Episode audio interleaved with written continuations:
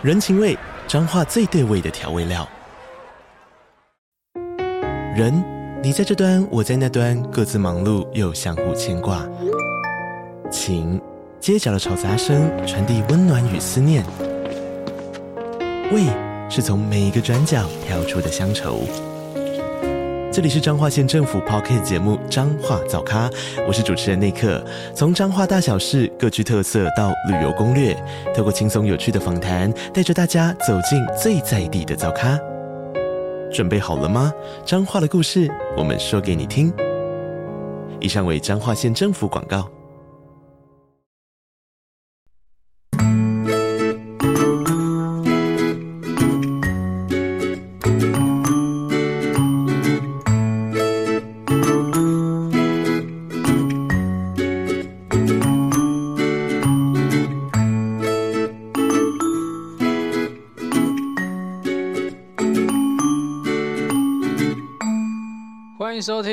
感情不好说啦，我是阿伦，大家早安、午安、晚安呐、嗨，大家好，今天要跟大家分享的主题呢是假性亲密。那这个词其实在现在社会已经越来越常见了，很多人的分手啊、离婚呐、啊，也都是跟假性亲密有关系。那至于什么是假性亲密，其实我们用五个字，大家就可以知道，就是看起来很亲密。对，你也可以说，就在别人眼里啦，呃，你们的相处其实跟真正亲密的情侣没有什么太大的不一样，对啊，双方也跟一般正常情侣一样，尊重对方，维护对方啊，给予对方情感上的安全感这样子。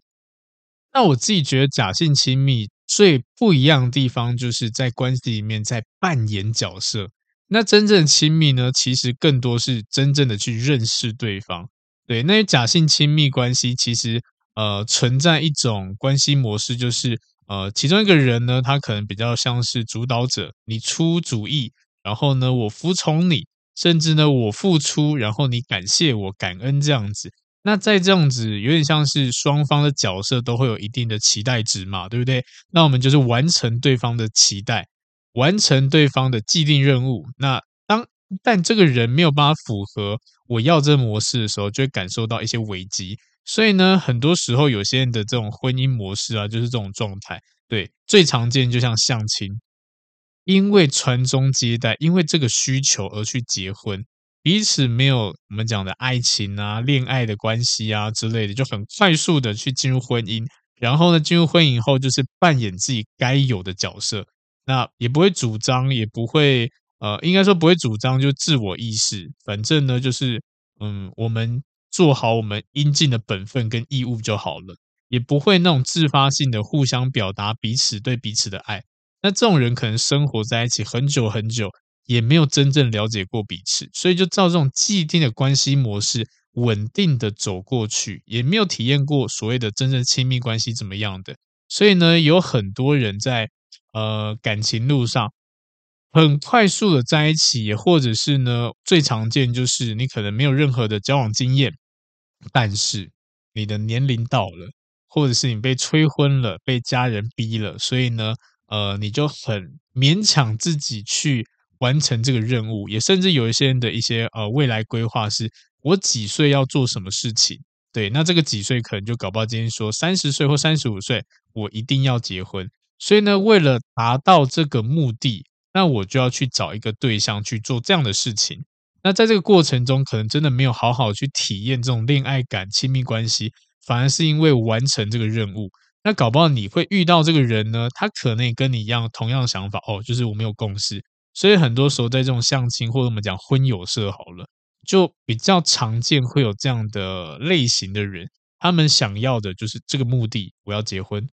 或者我要个呃，我要某些的可能亲密关系。之类的。那当今天遇到一个我们呃双方都好像签约一样那种感觉哦，你愿意我愿愿意，好盖章，OK，好成了，那我们就在一起看看，会变成这样子，所以很制式化的。那这个呢就会比较呃在现在社会中也是比较常见的一种模式了。我们也可以理解为就是在现在这个社会最典型的一种假假性亲密模式。对，那呃，再来呢，我们再深度再了解一下好了。其实呃，假性亲密呢，在人际关系或是人跟人互动，甚至跟情侣的互动的时候呢，很多时候，两个人生活其实已经相对的蛮紧密的。然后呢，日常生活活动啊，都可能会围绕着彼此去做安安排，这样子。也甚至有些人住在同个屋檐下，随着你婚姻关系呀、家庭关系呀、家庭生活啊之类的，一直就是照着你呃你们既定的模式去运作这样子。但是不知道从什么时候开始，两个人呢，越来越多东西是无法深度的去探讨话题。你会慢慢发现，可能其中一个人开始不敢表达自己的情绪啊，或者是难以掩饰所谓的我们讲的呃不信任感或不安全感。对，那两个人啊，看似亲密的和睦相处，但是其实这种问题一直存在。然后呢，无法去察觉啊，或者是解决的时候呢，这个假性亲密关系就开始越来越明显了。在这样的关系里面，其实双方有很多就是会刻意去回避的一些我们讲的嗯不可侵犯的禁区，然后呢，也有很多是很容易被忽视的盲区，这样子让你们两个可能本来是可以呃更加亲近、更加亲密的，但是因为这些禁区跟盲区会变得很小心翼翼。对，那这个最常见就是有些话我讲了，我怕你会生气。所以呢，我不要讲好了。对，慢慢的呢，也会把可能有一些呃你们的争执啊，当做是好，反正气消就没事了，然后慢慢累积起来这样子。对，那长期之下啦，就会形成这种呃，我们好像很亲密，但是彼此对彼此的了解程度其实越来越低了，而且随着时间，可能一般人是越来越了解，但是你们反而越来越不理解对方。那就就我自己咨询的个案好了，很多情侣啊，或者是呃有配偶，真的是结婚的已婚人士这样子，嗯，其实蛮多都是还还应该说不了解彼此了，然后呢，可以对彼此恋爱的观念呢，也不是很了解，所以呃，尤其像情侣好了，生活在同个屋檐下，但是。你们对这种呃未来感啊、互动方式啊，其实没有什么太大共识。这种例子也蛮多的。对，那其实这些人有很多人是在感情里面是对爱是有所谓的那种真的渴望建立起一些亲密关系，但是呢，因为你们已经开始有了婚约了嘛，对不对？变成说目标导向就是赚钱养家。那在这样的状况就会变得。相对来说比较疲累一点点，然后所以时间日复一日啊，然后相处可能就已经很少心力去做一些互相的我们讲的嗯像约会啊，或者是给对方一些仪式感啊，然后就整天就工作，因为我为了工作，为了要养活这个家庭之类的，慢慢的对这种感情就变成是第二或第三顺位，然后久而久之产生惰性。关系就会变成说停滞不前、停止成长这样子。那每到一段时间，就会有新一轮的危机或挑战，或冲，或或者是一些冲突，让这种亲近的感觉开始一直消退。那有些消退，甚至有些扣分，对，让这种亲密的感觉都已经停留在哦，那是过去的事情。所以我的个案很常说，哎，可是他以前不是这样子啊，为什么他现在会变成这样？我不知道。对，这就是可能呃，因为你们讲社会。呃，给我们的压力啊，生活上面压力啊，让我们的发展慢慢的往下降，这样子，所以长期下来只剩下很多的所谓的迷茫啊和担忧这样子。对，其实嗯，这里就是可能是我们在社会中比较容易遇到的。那我们要理清楚这个原因，然后呢，呃，花点时间去思考一下自己跟对方要什么东西，然后找到一些适合的方式去解决它，而不是。避而不谈，回避它这样子，这个长期下来就会累积嘛，慢慢的，就像我刚刚提到的，会形成所谓的假性这样子。所以关系要真的进入所谓的真正的亲密的话，呃，我们也可以说是有两个人关系的品质，还有情感上的连结，再来就是沟通的深度，以及对彼此的一些我们讲理解啊，或是信任对方来去做决定的。对，但是大家从刚刚这几个点听起来是发现，好像有些很难，好像不容易，对不对？没有办法，我们现在社会呃就比较少，像是一些呃教育中心或者是学校之类的，都不会教我们去建立或是维系关系的能力这样子，所以很多人不太懂具体要怎么做，然后呢，只能花时间去观察，然后呢，去看书，模仿一些呃制式化的流程，甚至呢，去请一些专业的，然后呃给予一些或许一些嗯帮助之类的。对，那一样的，因为这个是我们可能到了一定年龄，发现可能像我的个案好了，很多都是。呃，三十几岁的、四十岁的这样子，那都已经到了这个年龄层了，然后才要开始学习要去维系关系。其实相对来说，等于是哦，你等于是从幼幼班开始起步那种感觉。那这个时候，你的年龄可能已经没有办法让你有更多时间去做这样的事情。就像是有一些人他说啊、我可能三十几岁我就要结婚，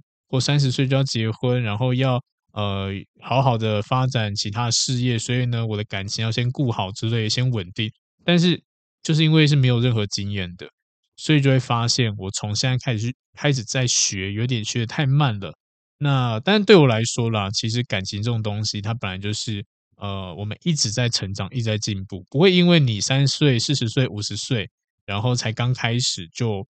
不好，因为至少你有意识到这件事情，呃，要去做改善。当你今天已经意识到这件事情好了，我们要做的就更多的是去理解它，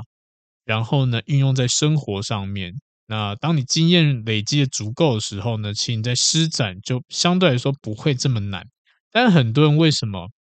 呃到了三四十岁的时候才去学习这个东西会变比较难？老实说，很多都是因为习惯，因为你习惯了这种呃待人接物的方式。当今天要跟你讲说，哎，其实你三四十年来这一些的互动模式都是不好的，其实一般人都很难的马上去做调整。但是我只能说，如果你愿意去尝试看看，你可以调整的很快，因为大家都是成年人，成年人了，所以要做这件事情其实没有这么难，主要就是要去做尝试，一个经验的累积这样子，对，让自己再多一点弹性。会比较好一点点，忘记过去的一些互互动方式，因为我们都知道嘛，如果过去那些方式是好的，那你早就成功了，你早就已经可以稳定的去做一些呃互动了，或者是你的亲密关系可以进展很顺。但问题就是，我现在就是不顺啊，那是不是也变相的告诉我们说，过去的行为可能产生了一些可以在呃应该应该说可以在修正的地方？那这就是我们要理解到的。那就像我呃之前有录过一集，就是成熟的恋爱嘛，对不对？那其实成熟的恋爱，也就是我们讲理想关系，它就是不断的成成长。对，当你成长到一个阶段的话，慢慢会演变成成熟。那也是因为啦，呃，过去有很多的原因，让我们的亲密关系其实很早就停止成长了。那在现在这个社会，其实很常见的也是那一种哦，因为我受伤了，所以我不敢再爱了。因为我怎样怎样了，所以我不想要再怎样怎样。这种类型的非常非常多，对，那一样的嘛，哪有什么，哪有一定每个选择都是完完完全全是完美的，一定会伴随着一些我们讲的可能，嗯，事与愿违的事情这样子。那如果今天什么事情我们都逃避、都回避，甚至呃一些敏感话题都不敢去谈论的话，那长久下来。你不会成长啊，你就是停在原地啊，对不对？因为有些话本来就是要随着你的表达方式的增呃增进，或者是你的观念想法上的调整，才可以找到适合自己的。对，所以呢，呃，在亲密关系里面，两个人对彼此的了解、接纳跟信任，这是很重要的。这也就是一个成长的过程，你会慢慢的、渐渐的增加。然后呢，如果今天呃，你只是单纯的因为依赖、习惯、义务跟责任，那这样你们的关系其实一直都会卡在这种假性亲密。所以我们要深度的交谈，本身就是要揭露一下一些可能自己负面的一些东西啊，或者内心一些想法之类的。这些这些东西本身，当当然，呃，没有这么容易说出口，这个是很正常的。但是，当我们今天基于一个原则，就我信任对方。对，我愿意呃让他知道这些东西，那基于这个原则去告诉他，他也可以好好接住的话，当你们的关系可以有很大的进展。就真的从假性变成真正的亲密这样子。对，那其实也我也可以理解啦，有一些人在碰触这些我们讲的可能比较呃黑暗的点的时候，讲出来，然后被对方的反应可能嗯。应该是对方反应给你相对来说没有这么舒服，所以呢，会让我们再去逃避这件事情。那不可否认啦，如果当你今天遇到这种人的时候呢，你会想要分开，那我也是觉得合乎情理啦，因为不是每个人都可以有这么呃，应该说比较愿意接住这个球，或者是有这能力接住个这个球。但是当你今天呃，有了这个表达能力，我觉得当你每次的表达，你都可以做，有点像是这个表达就是一个试探，这个人是不是适合的人选。但是你都不表达，你就一直会在拖累自己，或者花时间啊、把这些时间放在可能他不是最适合你的人的人身上。对，那如果今天就像我刚刚提到的，如果你每一次呢都愿意揭露自己给对方。你是不是有可能就遇到一个可以完全接受你这些负面的、黑暗的那一面的人？这是有可能的。那双方都是一样嘛。当我们今天揭露自己的时候呢，呃，希望对方接住一样的，对方也会有他的一些比较负面的地方，比较内心的内心世界不敢告诉人家的。当他讲出来，也麻烦你接住他，因为感情这种东西，信任啊，互相就是以这个为出发点的。如果今天你只是想要对方接住，但对方丢回来给你说我不行，我不要，我不想，那这样这个关系其实还是一样的，因为只要其中一方接不住的话，基本上这段关系就会产生很多裂痕。但是如果你今天不接，或者是你不讲，那等于是一个未爆弹放在那边，除非你们两个人在各方面都是很相似的，对，那基本上或许就不会呃这么有负担，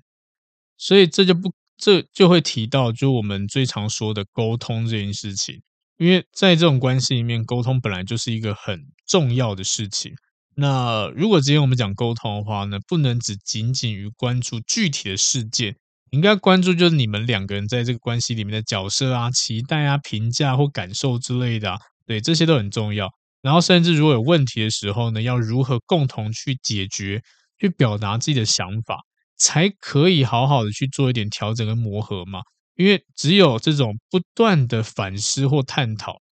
两个人的关系才会慢慢提升质量。所以，如果只有我们讲要破解这种假性假性亲密关系，好了，是需要相对来说是需要一些比较细心，或者是嗯，要蛮有勇气的。这个过程中，其实有很多的一些波折，这样子。那呃，亲密关系啦。其实比较好的亲密关系建立的基础就是我们讲的坦诚。那如果今天你发现你就丢球出去了，你都已经揭露自己了，然后对方反应不如你预期，或者是他反应让你觉得很失望之类的，那或许这个人不适合你。对，那我们也不要忽视这个问题，因为迟早都是要面对的。因为这个世界上，嗯，或许没有绝对合适的关系。但是如果两个人可以为了彼此共同努力啊，建立这个亲密的关系跟信任，这个这个对象，我觉得嗯，可能是大家都要的。因为我们也可以说这个互动模式是很棒的，呃，也可以说是像过去很多人讲说啊，那过去的事情就过去了，那我爱是现在的你这样子，多少少嘛，对方会觉得啊，我听到这一句我会放心，然后我想要跟你讲过去的东西，你也可以很坦然接受这些东西，重新开始。那我觉得这个就是一个很大的突破了，可以让对方瞬间感受到哇，好温暖，然后呢，这个关系就会走得更长久。啊，那至于这种假性亲密呢，可能具体我先来跟大家分享一下具体可能会感受到的。好了，嗯，最常见的第一点就是，嗯，关系看似很亲很亲密，但是呢，两个人实质上是连结性蛮低的。就像是呃，你可能在朋友圈啊，或者是在任何场合啊，或者是大家都知道你们的关系，会让人家很羡慕这样。但是，一回到所谓的嗯两个人的独处空间，就比较沉默，甚至交集就很淡这样子。对，然后呢，日常的安排呀，呃，也都是公式化的运作这样。除了一起完成的这些事项以外，没有多余的交流。很像是工作伙伴的关系，这是第第一种。再第二种就是呢，对彼此的了解其实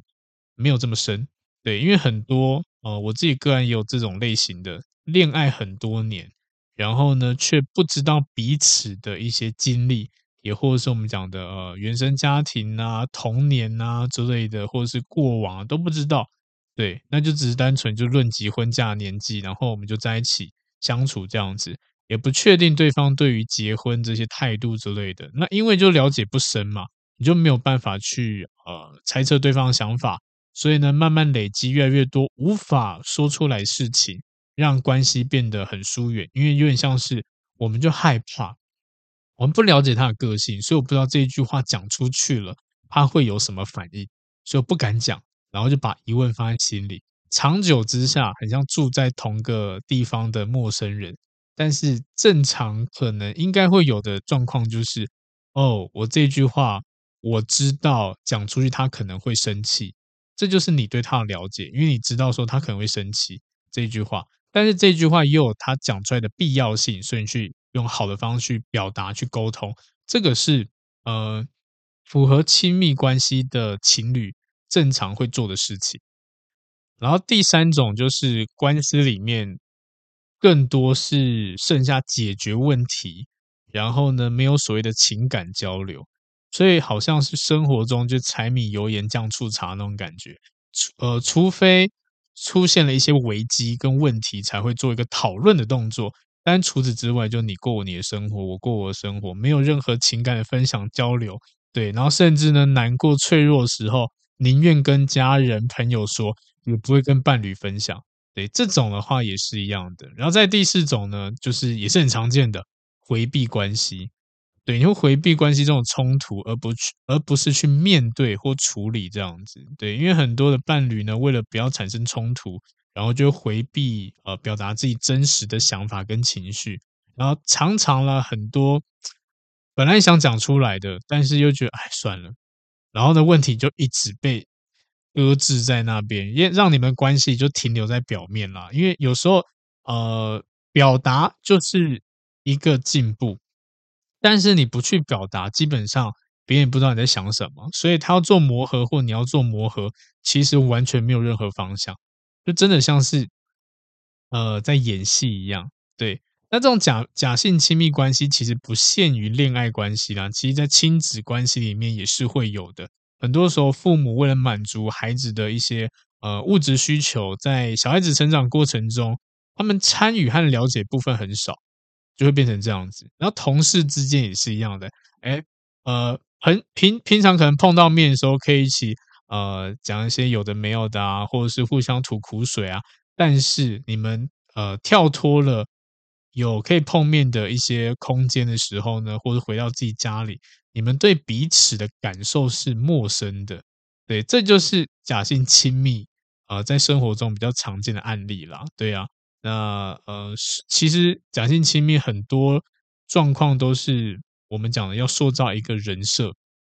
让别人羡慕你有一个很好很美的伴侣啊，或是很优质的呃一个对象这样子啊，对，或者是家庭关系、人际关系，好像感受到哦很丰富这样子，但是真正的空虚其实只有自己知道，身边可能围绕好像很多人，但你还觉得很寂寞，那这些。情绪啊，思想方式啊，思考啊，或者是一些比较负面东西啊，都不知道要跟谁说，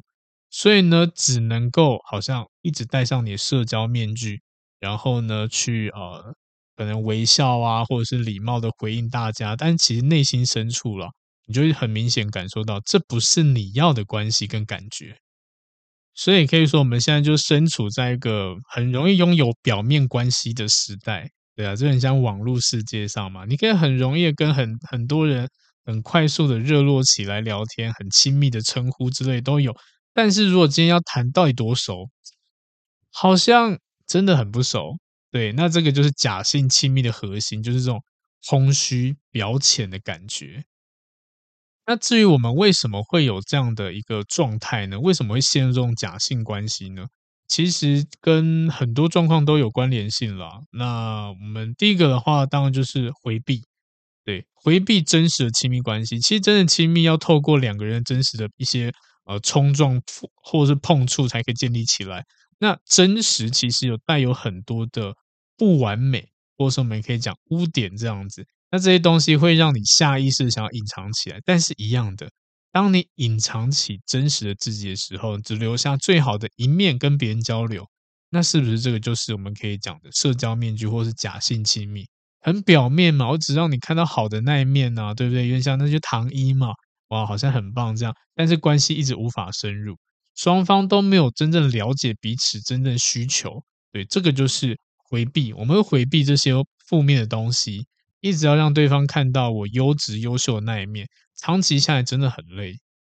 然后再就是刚刚说的，像那种呃相亲之类的，要的是身份而不是关系。因为我们讲单身市场上面，我们也怕自己成为剩男剩女嘛，对不对？所以遇到自己条件比较好的对象的时候呢，想要赶快确立关系。对，一方面想要确保我们可以跟同年龄的朋友啊，可以呃跟他们呃迈跟他们脚步是一样的。对，然后一方面又想要让自己有一种就是哇，有个人在身边陪伴我的一些感觉，这样。那在这种状态之下啦，然后你会去做的这种行为，其实很容易就停留在所谓的物质、呃身份，或者是我们讲社经地地位的交换。那心理上面的，其实反而已经不是重点了。所以有点像是为了结婚而结婚，而不是你真的遇到这个人不错。对，有很多都是因为别人说。我应该怎么样怎么做，或者说我发现我年龄应该怎么做之类的，然后就会勉强自己去完成这个任务。但基本上搞不好这不是你真正要的，然后这个人也不是你真正要的，只是因为其他的原因。这也就是沦为假性比较容呃比较容易产生的一些我们讲心理状态。那再来呢，呃，不可否认，有些人的假性亲密会产生，也是因为啊、原生家庭。对，这种情绪创伤，其实在小时候跟父母之间的关系，嗯，都会有关联性啦。对，有时候我们小时候跟父母的关系会，呃，形塑我们长大之后处理关系的一些模式嘛。那如果今天我们的父母本身就是假性亲密的状态，那其实也变相的让小孩子学习到这些呃假性亲密的模式，真正亲密反而不会。想要跟父母靠近，反而觉得好像有点距离这样子。慢慢等到长大以后，你因为这些经验啊或创伤啊，会对于这种亲密关系，或者是要真的进入到亲密，会感到一些害怕。也是但是有一些人是不知道怎么做，因为可能你的父母好了，或者是啊在跟你相处的时候呢，本身就是比较嗯距离感比较强，也或者是不会去表露自己的一些心情啊、想法之类的。对，那。就是为了呃稳固这个家庭地位或者稳固这个身份而去做一些呃可能我们讲社会要我们做的一些事情这样子，所以呢，长期下来就心里会有一股就想接近，但是一直无法接近，或者是我们都知道说我可能去提问了，对方就是可能微笑点个头，也或者是哦没有啦还好啦这样子完全不了解，对，这不管是亲呃不管是家人好，其实很多朋友啊也会有这样的状况。所以这是比较偏向是小时候的一些情绪创伤，然后在第四种是一样的逃避，逃避关系里面真正的问题。对，那这个逃避呢，其实嗯，都是随着一些互动方式慢慢深化了。对，那这种逃避其实也在蜜月期后可能会比较常见。只要一方不愿意或是不敢处理真正的问题的话，一直逃避，然后另外一个人是默许对方逃逃避的，那这个关系就无法随时间更紧密，反而会很生疏，然后慢慢变成说，哦，我知道你要逃，好吧，那我就让你逃吧。等到你逃完后，你就回来了，慢慢的去两个人都都放放烂他了，让这个逃避变得好像很理所当然。所以我们也可以说，假性亲密其实就是。自己帮自己设下的一个保护壳，得让自己站的离这个关系远一点点，少一点的接触啊，少一点的一些情绪啊，少一点感触啊，就会觉得说，嗯，这样子应该就比较不会受伤。所以长期下来，它会变成一种模式。对，那亲密关系可以使人家快乐满足，但是也会让人家会痛苦、会害怕。但是假性亲密呢，就是完全去防止这些事情。我们宁愿不要这么大的快乐，因为我害怕，如果今天没有这么快乐，会不会痛苦？那在这样风险评估之下，好，那疏远一点点好了。对，反而孤立了自己，也让你的感情产生问题，这样子。所以这就要讲到呃，大家应该有听过的爱爱情三角理论，对，美国心理学家斯坦伯格提出来的，对啊，就是这个三角是由亲密、激情、承诺这个三个元素可以达到一个完美的爱。对，但但这但是这个关系三个面向满足的时候，当然是很棒的。但是假性亲密人就是所谓的少了这种亲密的这一环，只剩下激情或者承诺，对，会变成这样子哦。那不管激情还是承诺啦，都只能让两个人的关系卡在相对比较肤浅的地方，对，用自己的理解去跟对方相处。那因为也少这种亲密，所以呢，伤心难过一些脆弱情绪是无法。两个人是无法共感的，无法敞开心房的。慢慢的呢，就会变成相对比较冷漠啊，或指责啊、愤怒啊这些情绪，或者这样互动的一个循环当中。好，那当然讲这么多，我们还是要有一些解决办法嘛。如果你今天真的发现你一直长期下来都是进入这种假性亲密关系，那我们该怎么样去补足这种爱情三角里面亲密的这个缺口呢？第一个部分呢，就是你一定要去察觉。自己的恐惧来源在哪边？对，因为我们还是要追本溯源嘛，对不对？我们亲密关系跟原生家庭一定密不可分。对，像像是如果今天孩子表达所谓的情感需求的时候被父母否定，那孩子也会会认同这个否定，认为这些情绪是不好的，没有人愿意接受这个情绪嘛，对不对？所以呢，如果今天心里是想法就是，如果我提出真实的感受，我就会被否定，我就会被抛弃。那这一点的话呢，就是很多这种假性亲密的人，他心里的感受。所以，如果你今天是怕你表达真实的感受会被抛弃的话呢，我们就要先做到一件事情：接纳自己真实的情绪跟感觉，不要去害怕他。你也可以说，如果今天对方没有办法接受你这一点，那他呢，可能就没有办法成为你的另外一半。有时候呢，我们都把对方看得太重，然后呢，去迷失自己。那别人的情绪第一优先，我自己的情绪不重要。那这样子的话，只会让你的呃互动恶性循环。因为每个人都是一个很重要的个体嘛，我们要一定要先成为自己的后盾，然后呢，你要先认同自己。对，因为很多东西是可以弹有弹性沟通的，不要担心说，只要我表达我真实的情绪。好像就会遭到什么样的很大的呃一些苦难之类的。对，如果今天你都已经先否定自己了，那当然你在关系里面就不会是一个健康舒服的互动模式。所以不要去急着否定自己，试着去表达出来。或许对方你好，搞不好你遇到一个很棒的人，他可以回应你的这些呃心理上面的情绪啊，真实的自己这样子。所以。不要去害怕他，好好去去感受一下，去问一下自己，为什么我会在亲密关系里面感受到恐惧？那如果是表达感受的话呢？思考一下，如果今天对方如果他可以接受，还愿意的呃抱抱你，愿意的给你安慰，给你支持，是不是这个人是很棒的？先不要把对方想这么糟嘛，对不对？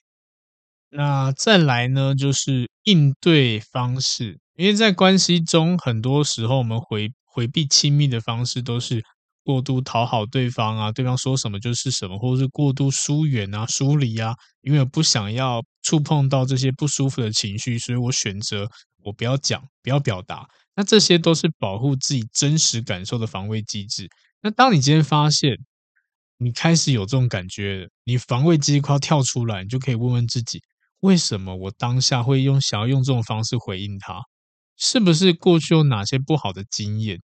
对，你可以去思考一下。当你越了解自己防卫机制的时候，你就可以更客观的看到，其实你是有选择的。当你开始觉察自己的时候，你就可以切断这种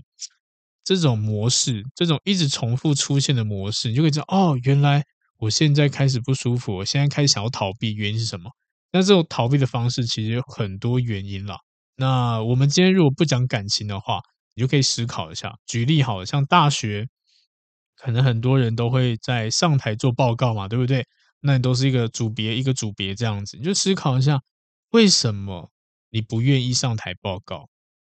为什么你不想要参与？或是有些人他可能选择，那我宁愿上台，我不要去做简报。为什么？这些都是原因。对，你都想要保护保护自己。就像我们以上台报告来说哈，为什么你不想上台报告？你宁愿呃全部的简报自己做，然后呢给别人，但是都不上去。为什么？很多时候都是因为啊，我们担心讲的不好，担心会害害怕可能会被下面人笑。担心众人看我的眼神、眼光之类的，对，也或是呢，可能我声音不好听，甚至呢，我讲话很小声之类的，任何一切都是你逃避的原因。去思考一下这件事情。那如果今天是呃表达或沟通好，就可以思考为什么会想要逃避这个沟通，原因是什么？过往因为有哪些经验，所以我觉得会失败，所以我选择不要做。这些都是要去了解、去探讨的。好，那再来呢？当你认知到你的问题点在哪里的时候呢？我觉得我们就要去做持续性的沟通，去设立一个所谓的谈心，或是呃可以好好的深度交谈的一些时刻，这样子。这在亲密关系里面是蛮重要的，因为要突破这种相对比较表浅关系，就需要花时间，一点点持续沟通，去尝试看看。每天设立个半小时或或是呃一通电话的时间都 OK。好好分享一下自己今天的感觉啊、行程啊、感受啊，把这些聚焦在自己的情绪或是呃整体的感觉，这件事情其实是有帮助的，尤其是聚焦在感觉跟情绪这两个点上面，因为很多人的电话拿起来的时候呢，为什么觉得好像没什么好讲的？因为你表达就是一个叙述你今天做什么事情啊，那其实，在分享过程中，更多是。如果今天做同一件事情，你不见得会有同一种感觉啊，对不对？那这时候我们就是就是就是要去表达这个当下的感觉，或者是哎有什么不一样的地方，产生不一样的情绪之类的，它其实可以很大程度的去增加彼此的亲密感，因为这种陪伴感或者是互相理解情绪啊、感觉啊，就是我们讲日常生活中要累积起来的东西。那你也会从这个。呃，他提出来这些问题或分享里的呃的一些呃范围里面，你可以慢慢的发现你另外一半一些你没有看过的样貌，甚至可以更贴近真正内心的他这种感觉。但不可否认啊，双方都要做到这件事情啊，因为我发现现在很多情侣都是一个爱说，一个只会听这样子。当说的人没有东西可以说了，那听的东西就没有听，听的那个人就没有东西听了。慢慢的就只是说哦，好像没有话可以跟他说，然后对方可能他也是不善于表达，好，这段关系就这样淡掉了。所以不管怎么样，我觉得两个人的角色都是呃要表达，也要聆听，去互换角色。如果你今天是一个爱表达的人，请切请切记给你的另外一半一个表达的舞台，一个空间，你可以 cue 他都没关系啊，对不对？呃，不是你自己讲完了啊，很舒坦，然后就结束了。有时候你可以去反问一下对方嘛，去关心对方多一点点嘛。这些我们都讲了，这也可以也可以当做引导式的。所以之前呃忘记哪一集有跟大家分享过，就是我们在表达的时候可以多去询问对方的感觉感受，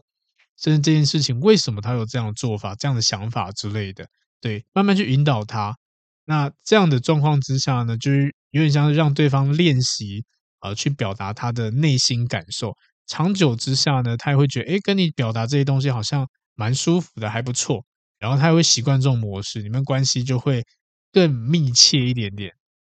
所以不要把这些时间浪费在叙叙事上面，比如说，哦，今天吃了饭哦，然后几点下班，然后哦晚上跟朋友去吃饭，然后怎样怎样之类，就好像报备整天行程。但我都不知道你在做这件事情感觉怎么样。比如说，你可以说啊，工作发生什么事情，哇，真的好累哦。然后呢，遇到什么问题之类的，然后情绪有点受到什么样影响都行。这个就是可以详细去表达自己的一些感觉，因为你工作可能都是一样的，但是呢，会遇到不一样的呃可能事件之类的。那这就是我们可以去表达跟另外一半分享的地方了，而不是觉得哦，好像每次都是那样啊。就像吃，我们讲吃中午吃个便当好了，虽然都是吃饭，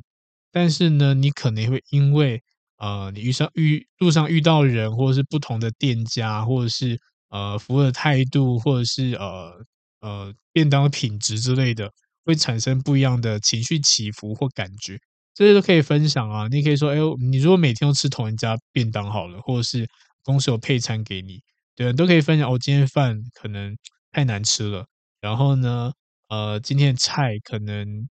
都是我不喜欢吃的，也或是今天的菜呢，哦，都是我超爱吃的，然后鸡腿很大只之类的，随便都行。所以你可以表达那个你吃起来的感觉怎么样？比如说，哇，那那个炸的面皮很酥脆，它都是一个形容，一个表达，而不是好像吃饭这样带过。有时候就是分享了，慢慢从这些分享里面，对方可以感受到，哦，原来你喜欢吃酥脆的东西，原来你不喜欢吃青菜，原来你不喜欢吃苦瓜、茄子之类的。他是不是可以从你日常生活中这些表达，慢慢越来越了解你？这些就是表达，就是分享啊。对啊，所以其实不难，主要都是我们觉得那好像没有必要讲，所以浓缩成一句就是哦，我吃饭了，对，我吃饱了，我就吃公司的，吃楼下的就随便买之类的。每一件事情都是有原因的，就算随便买也有随便的原因。为什么你要买这一间？你可以说哦，因为比较近啊，因为比较便宜啊，想要省钱，它都是一个原因，可以让人家更了解你。对，所以呢，不要吝啬去表达它，更详细一点的告诉对方。那这个同时也可以让你们的聊天的话题性延伸蛮多的，也可以让双方可以了解彼此更多一点点，所以这是个小小的诀窍了，跟大家分享一下。好，那当刚刚的呃互动方式已经慢慢的成立了，或者是慢慢的已经开始有雏形了，这个时候呢，我们就可以试着去打破一些呃情侣之间的既定模式。因为当这种相处模式确定下来，其实很多时候都变成例行公事。我们也可以说，像一些比较呃亲密的啊，或新鲜感，也会随着这种例行公事慢慢的去流失掉。所以在关系里面加入一些惊喜啊、期待值啊、送一些小礼物啊、规划一些小旅行之类的，也是可以有效让两个人之间的一些互动变得更紧密，甚至一些共同兴趣啊之类，都可以让你们的呃亲密感是可以重新累积的。所以要破除这种假性亲密啊，除了自己要调整以外，也是需要一点点冒险的勇气。因为这种亲密就是从坦诚跟真实中慢慢累积起来的。但是，一样的，如果真的双方不合适，我们也不用刻意去逃避、去忽略，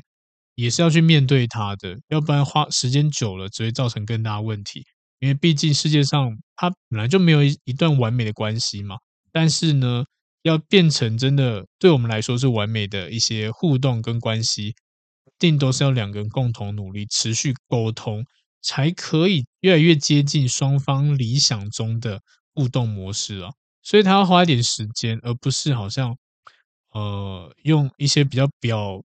表层的互动就去看对方实行这样子。有时候真的是连我们自己深度的对谈都做不到。那你当然不能批判对方啊，对不对？然后甚至呢，你可能很多人抱怨说啊，他都不讲。